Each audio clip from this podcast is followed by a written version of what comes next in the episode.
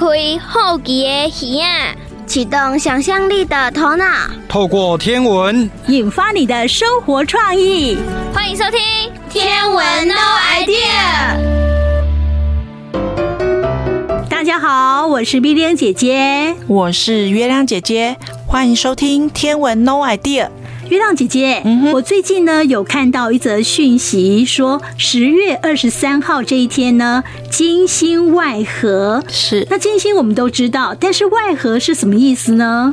外合的意思呢，就是说只有我们的内行星才会用的名词。哦、好，那我们内行星有两颗，金星跟水星。嗯，是没错，蜜玲姐姐很厉害。我们的外行星的话呢，会叫做用冲来表示，像上次有土星冲，还还有木星冲，对对对，对。那这个意思就是说，呃，三者成一直线嘛，就金星、太阳、地球成一直线。嗯，那我们看到的金星就会比较亮。对，啊、嗯，那所以就是在太阳刚下山之后，我们可以就发现一颗很亮的星星，这一颗就是金星。哦，所以在十月二十三号。太阳一下山，嗯，我们就可以看到金星非常亮的展现，嗯，对不对？是是没错，哦，就好像是冲的意思，只是说它是内行星，所以叫做外合。嗯哼，哦，了解了。好，那在十月二十四，就是它的隔天呢，嗯，呃，还有另外一个大家可以欣赏的美景，可是要早起哦，哦就叫水星合月。水星合月，那这个是什么意思呢？水星跟月亮很靠近的时候，嗯，我们就叫水星合月。这个月亮呢，刚好是农历的二十九，嗯，隔天就是又是初一了，嘿，所以它那时候是最细的残月。嗯那因为在呃十月的九号呢，是发生了水星西大距。那西大距就是说，它是水星位在太阳西边最远的距离，嗯，嘿，所以。它是在日出前会出现在东方的地平线上，嗯，那这个时候是最适合来看水星，哦，它看起来会比较明显，比较亮。是，对，然后在十月二十四这一天会看到水星会在残月的旁边，很细的残月的旁边。可是这个残月你要视力要好一点才找得到它，哦，因为太阳要出来了，这样子。哦，是，嗯，好，呃，这两天哈连续有这样的一个天文现象，提供给我们大朋友跟小。小朋友参考，如果有机会的话，可以观测看看哈。好，那接下来呢，我们要进行的单元是自然过生活。那今天我们要介绍的是小寒这个节气。那小寒节气期间呢，通常也是温度最冷的时候哦。那今年的小寒就在农历的十二月十四号。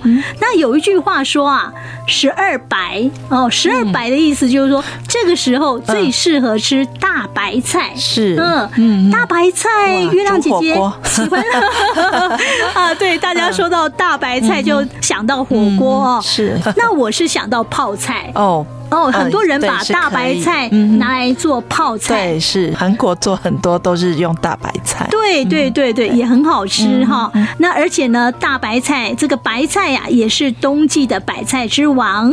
那到底呢，小韩还有什么样的习俗？我们现在赶快就来听自然过生活，欢迎收听老妈的生活智慧，自然过生活。啊啊啊！啾！啊，珍珍，就跟你说要多穿一点了。我穿好多，可是还是好冷啊。当然啊，因为今天是小寒，在小寒的期间，我们中南部最冷了。嗯，那我现在可以马上上去北部住吗？啊啊啊！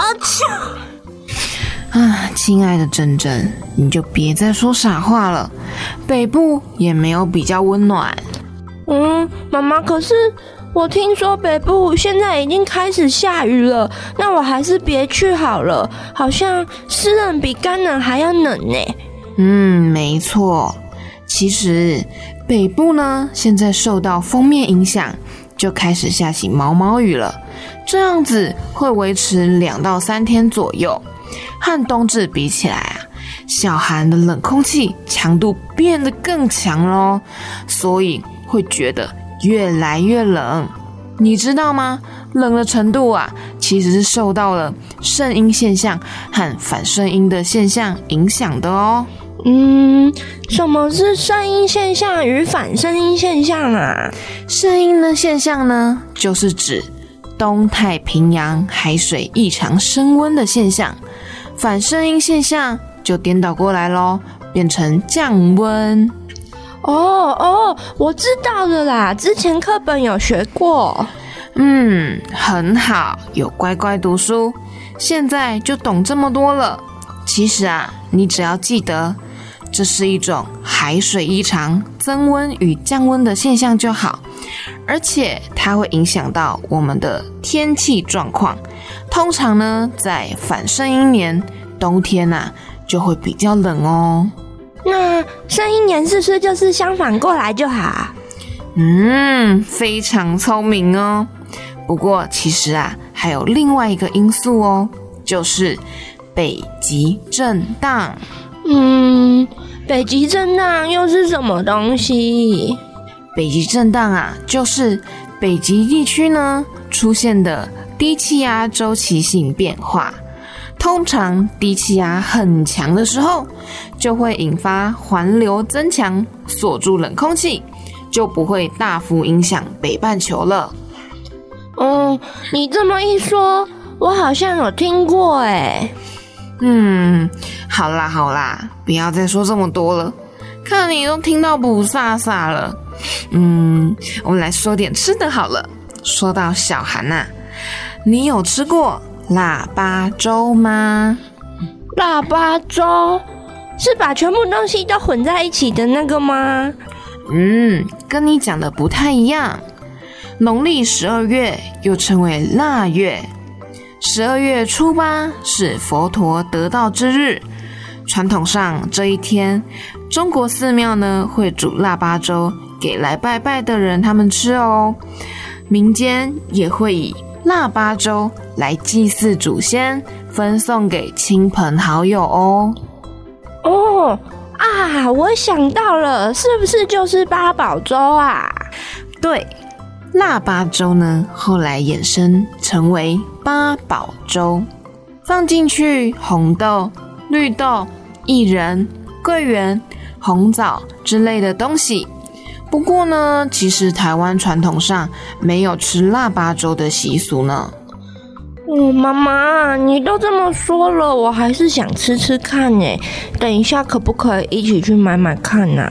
好好，当然可以。不过啊，其实啊，我们不只可以买腊八粥哦，我们还可以一起买大白菜。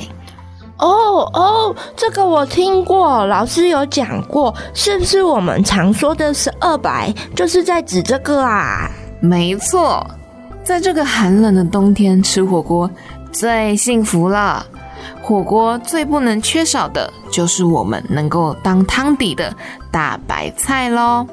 煮得软软烂烂的，真是非常的美味呢。妈妈被你说完，害我也好想现在马上煮火锅来吃哦。嗯，大白菜呢，它又称为包心白菜，耐寒而且不易腐坏，而且呢，含有丰富的纤维质和维生素 C，能够促进新陈代谢，它还能够。抗衰防老，消除疲劳哦，是一个非常非常棒的蔬菜呢。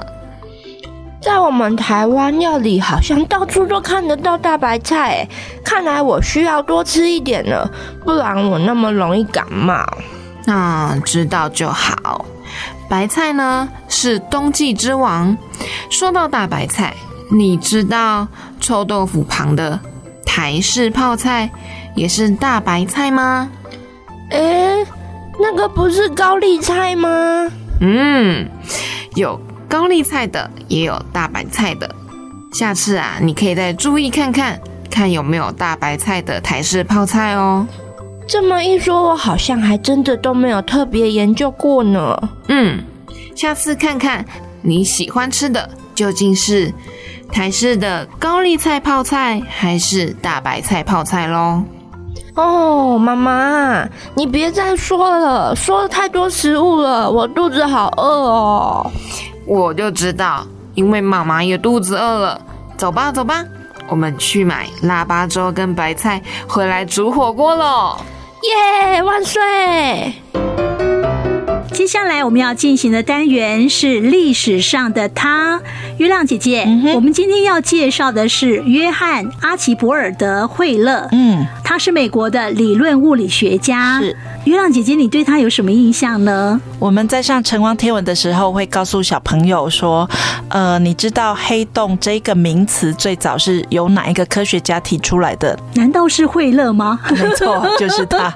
对，哦、就是他。哦、对他用黑洞来取代说，呃，有一种星体哈，星球是重力完全塌陷的星球。哦，对，是因为我们讲的黑洞，就是说连光都会被吸进去嘛，嗯、对，那他比较有想象力，他就觉得可能都没看到光，就叫黑洞这样。哦，是是，是也是蛮贴切的形容哦。嗯、是，好，那到底他在天文方面还有什么重要的贡献呢？我们现在就来听历史上的他。哲学家也是天文学家。中国的天文学家跟西方的天文学家研究的是一样吗？让我们一起来看看历史上的他做了哪些事吧。雅雅，历史上的他，时空飞船要出发喽！嗯，老师，等一下要去拜访谁啊？去见物理学大师们的老师约翰惠勒教授。哦。我来设定飞船参数。嗯，时间西元一九一一年，地点美国佛罗里达州，人物历史上的他约翰惠勒。设定完毕，启动。惠勒老师，我们来拜访你喽。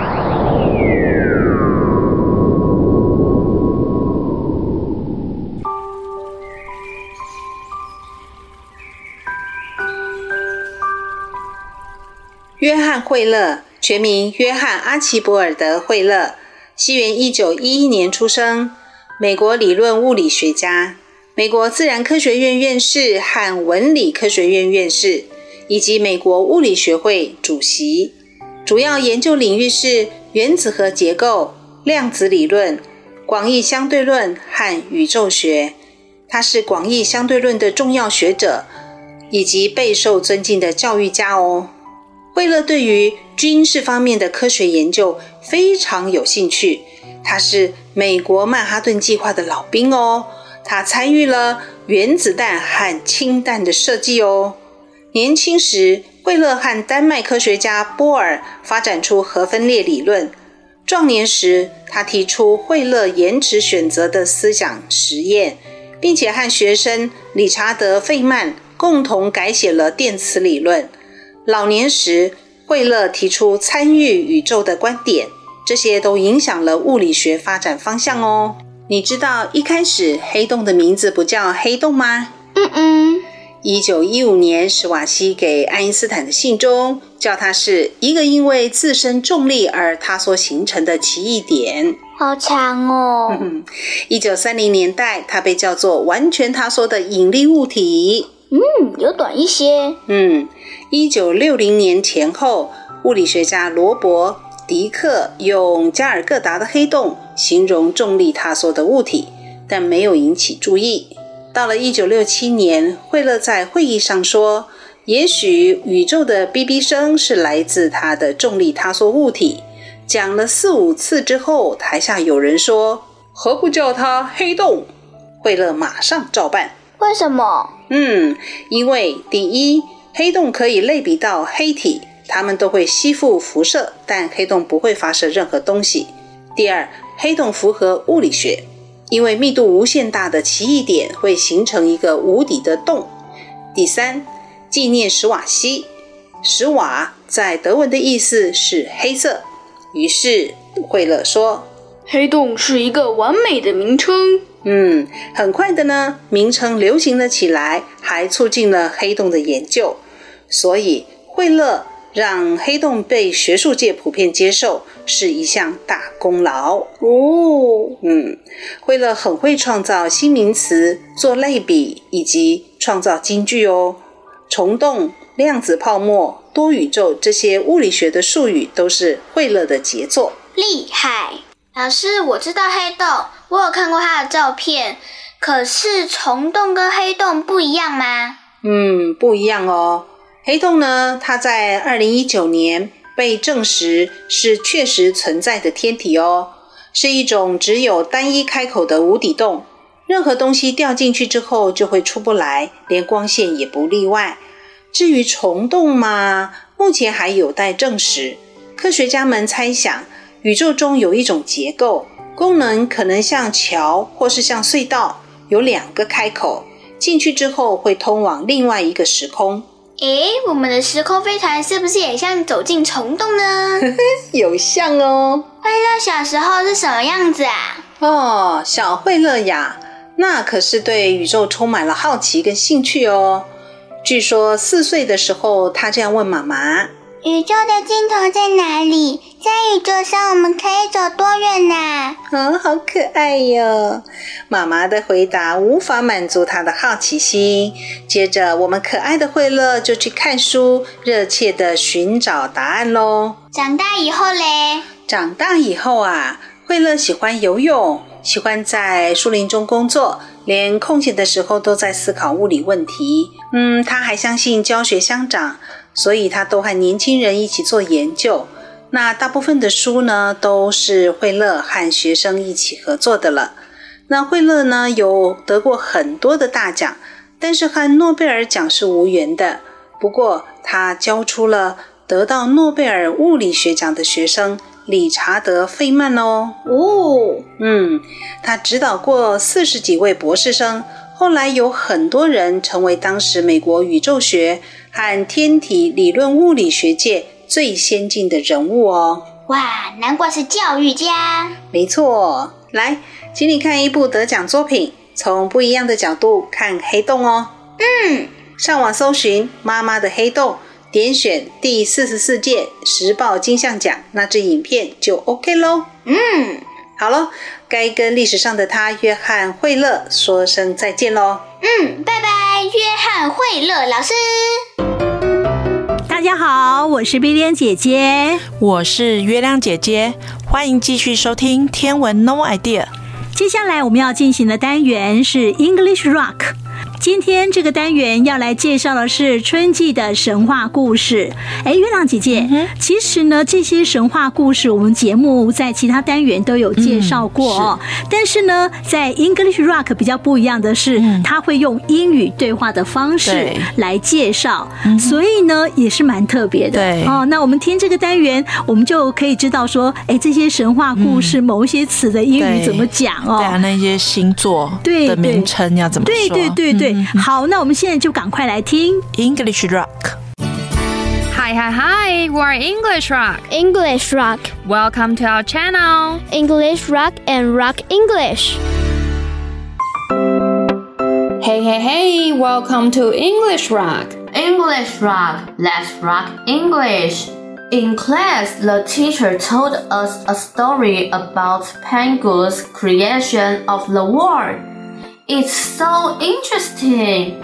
It turned out that the world was chaotic at the beginning. There was no sky and no ground. Penguin is the person who hold the world. 老师上课的时候给我们说了一个盘古开天辟地的故事，好有趣哦！原来啊，世界一开始是混沌的。 没有天，也没有地面，是全部混在一起。是盘古帮我们把天和地分开，并撑起这个世界的。Wow, you are also getting good at telling stories. 嘿，我发现你越来越会说故事了耶。Of course, I've heard so many stories from you. 当然，毕竟我已经听你说了这么多故事了呢。Ah, when it comes to the opening of the world, In fact, in Greek mythology, there is also a god who is responsible for the sky and the earth. 如果讲到盘古开天辟地，其实呢，在希腊的神话当中，也有一个人是负责顶天立地的人哦。Who？啊，It's Boots，它就叫做 Boots。 In Greek mythology，在希腊神话当中，the ancient gods，古代的神明，were divided into two functions。其实呢，主要分成两派，the Titans，一个呢是泰坦巨神族，and the Olympus，另外一个呢就是宙斯在的奥林匹斯神族。It turns out that there are five factions in the world of God。原来在神的世界里面也是有分派系的。Yes, they are, and they even have a war。他们分啊，而且他们还打仗哎。嗯，Why does it feel like there is war everywhere？为什么不管到哪里都感觉会有战争呢 ？I guess it's the nature of humans. 我觉得这就是天性吧。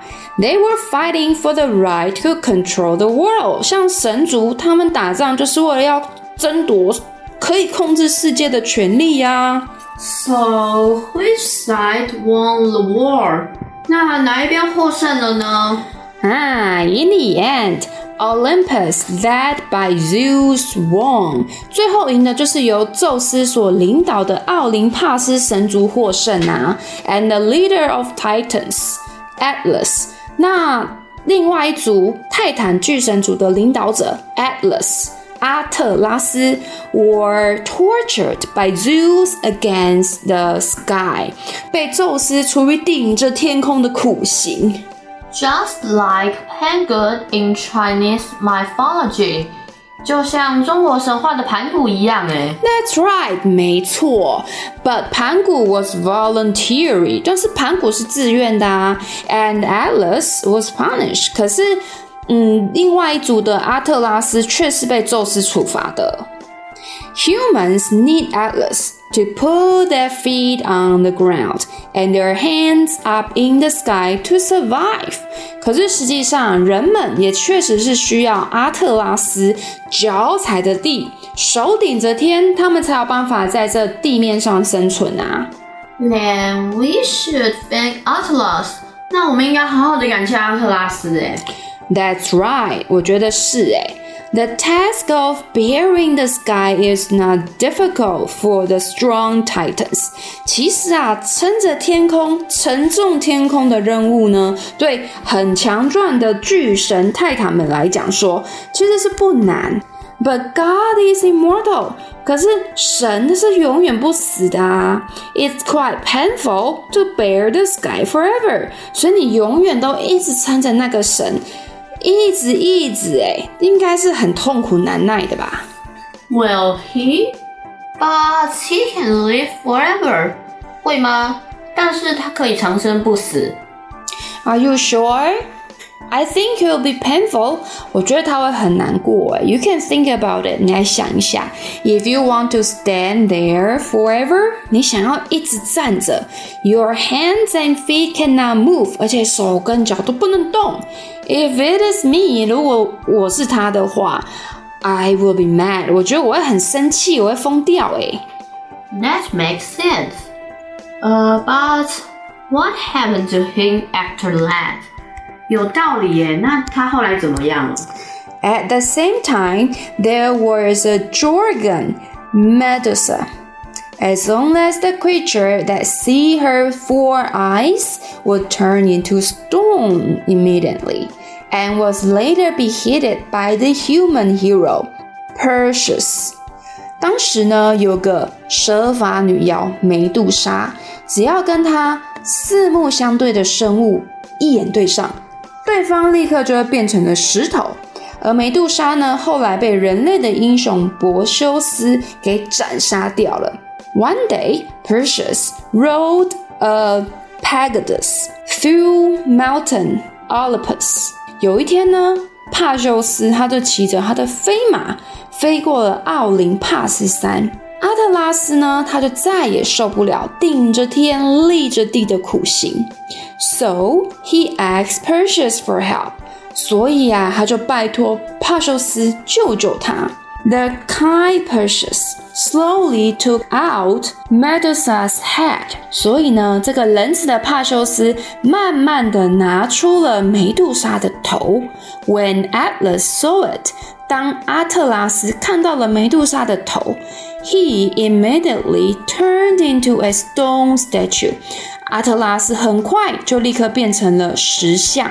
But before turning into stone statue, a slight smile appeared on his face. 但是在阿特拉斯要变成石像之前，他脸上已经露出了浅浅的一抹微笑。Although Atlas turned to stone, from his smile, he should be very happy. 虽然阿特拉斯变成了石头。但从他的微笑看起来，他应该很开心啊。I think so too，我也这样觉得耶。Turning into a stone should be a relief for him。我觉得他变成石头对他而言也是一种解脱吧。Although he was once an enemy of Zeus，虽然 曾经他是宙斯的敌人，Zeus still appreciates his credit，但宙斯还是会感念他的功劳啊。Zeus raised his appearance to the sky and became both for the recognition of his achievements. 便将他顶天立地的模样升到天上，成为牧夫座，表彰其功绩。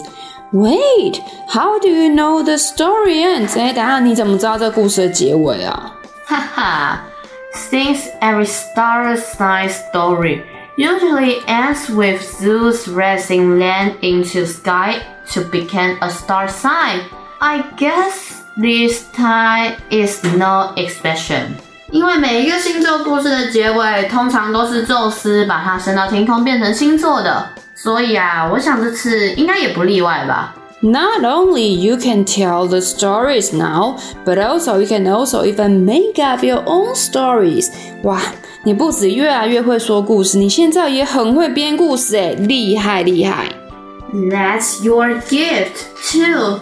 那当然也是拜你所赐啊。English rock, let's rock English.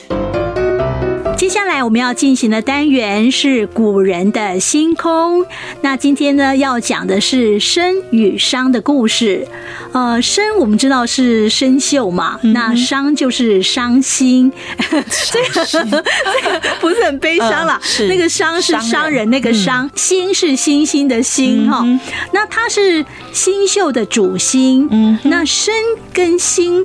两星宿呢，都是二十八星宿之一，是这样吗？嗯、是没错，这是古天文哦。是，嗯，那可不可以进一步跟大家来介绍一下？呃，生宿其实它就是位在西方，然后你有听过猎户座嘛？对，对，它有生宿一、生宿二、生宿三，一直到生宿七。对对，对，所以这个就是代表猎户座。嗯，然后呢，星宿它是位在东边哈、嗯。那这个星宿二，你有听过吗？有。对，那它就是天蝎座的主星，哎、嗯，心心脏嘛，哈，是是，对，所以一个就是代表猎户座，嗯，那它是在冬天出现；另外一个是天蝎座，它就是在夏天会出现这样子。哦，那就是都没有相见。嗯、对，所以呢，杜甫呢有一首诗啊，就在讲说、嗯、人生不相见，动如参与伤、嗯。是、哦。嗯，好，那到底它有什么样的故事呢？我们现在就来听。古人的星空。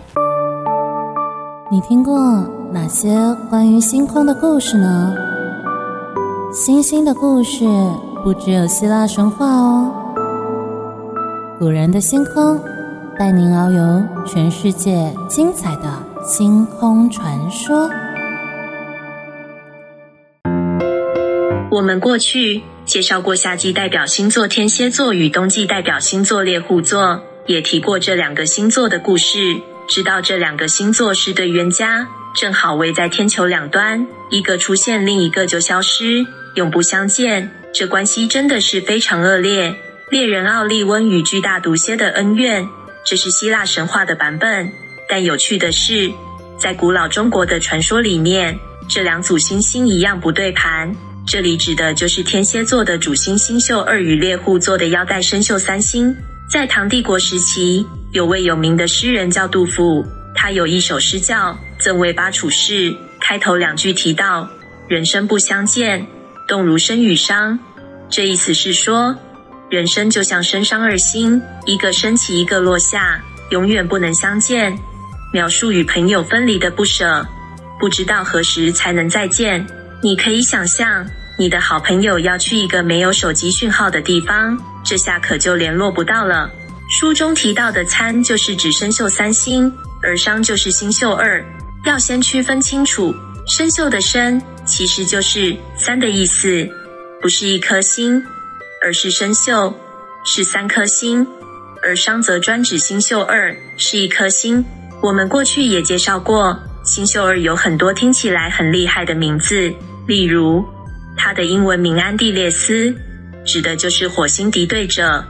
在古中国则有火星之名，又被称为大火，比我们现在所说的八大行星的火星还要大。星宿二象征皇帝的星星，也是青龙的心脏。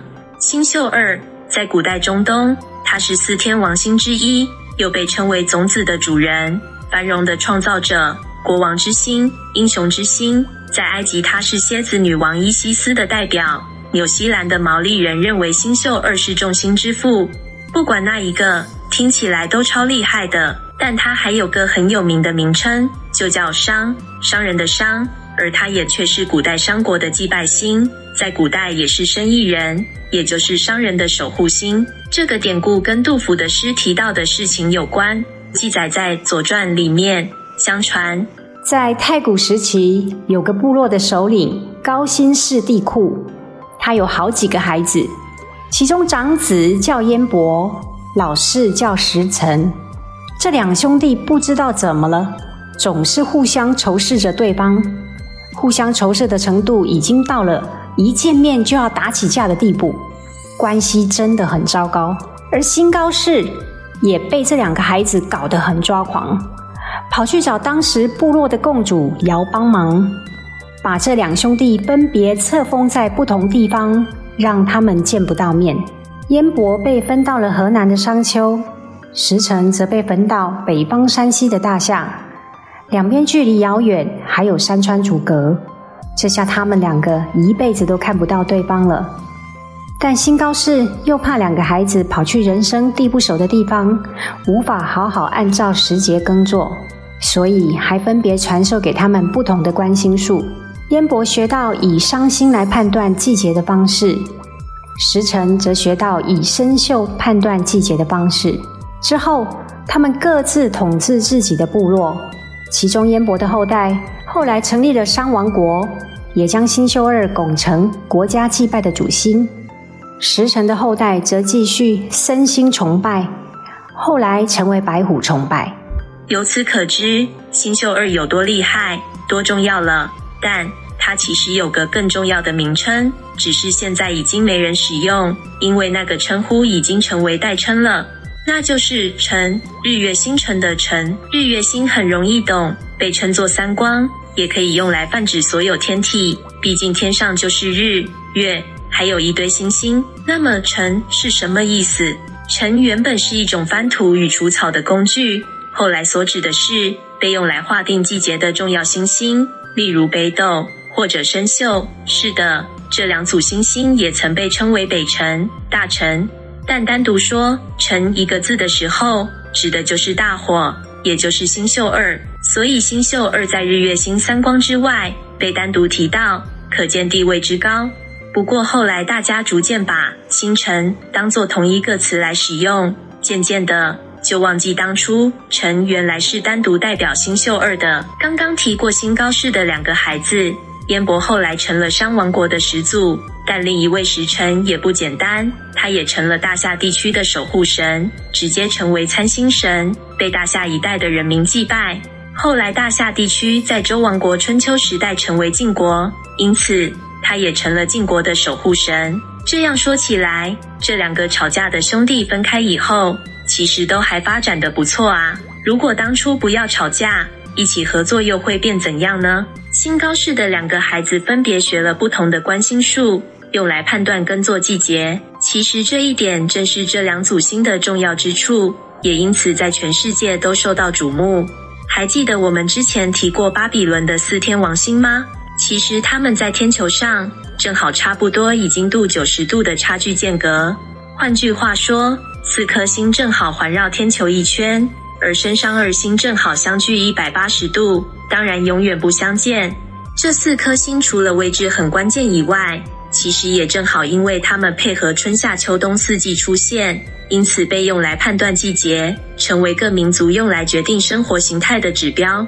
这是在四季分明的地区会采用的方式，因此在只分成三季的埃及，看的就不是这四颗星。埃及的气候分为洪水季、冬季、夏季，其中最关键的就是尼罗河定期的洪水泛滥，是农耕季节的开始。因此，他们关心的是天狼星的升起，因为洪水会随着天狼星来到。至于很多热带国家，一年只分干湿两季。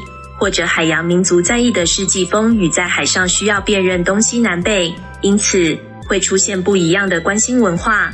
例如，形状很明显又刚好可以用来指方向的北斗七星或者天蝎座的尾巴就很受欢迎。虽然星星距离我们非常遥远，却在古人的智慧当中与我们的生活产生很紧密的关系，甚至因此被视为神明，受到崇拜。又或者让人相信星星的排列带有力量，可以影响我们的生命与世界的运势。说起来，古人会这样想象，还真不是没有原因的。因为这些看似永远不改变的星星，真的可以协助人们过着可预测、有规律的生活。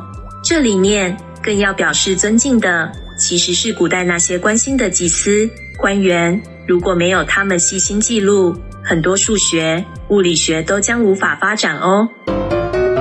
哇，时间过得好快哦，已经到了节目的尾声了。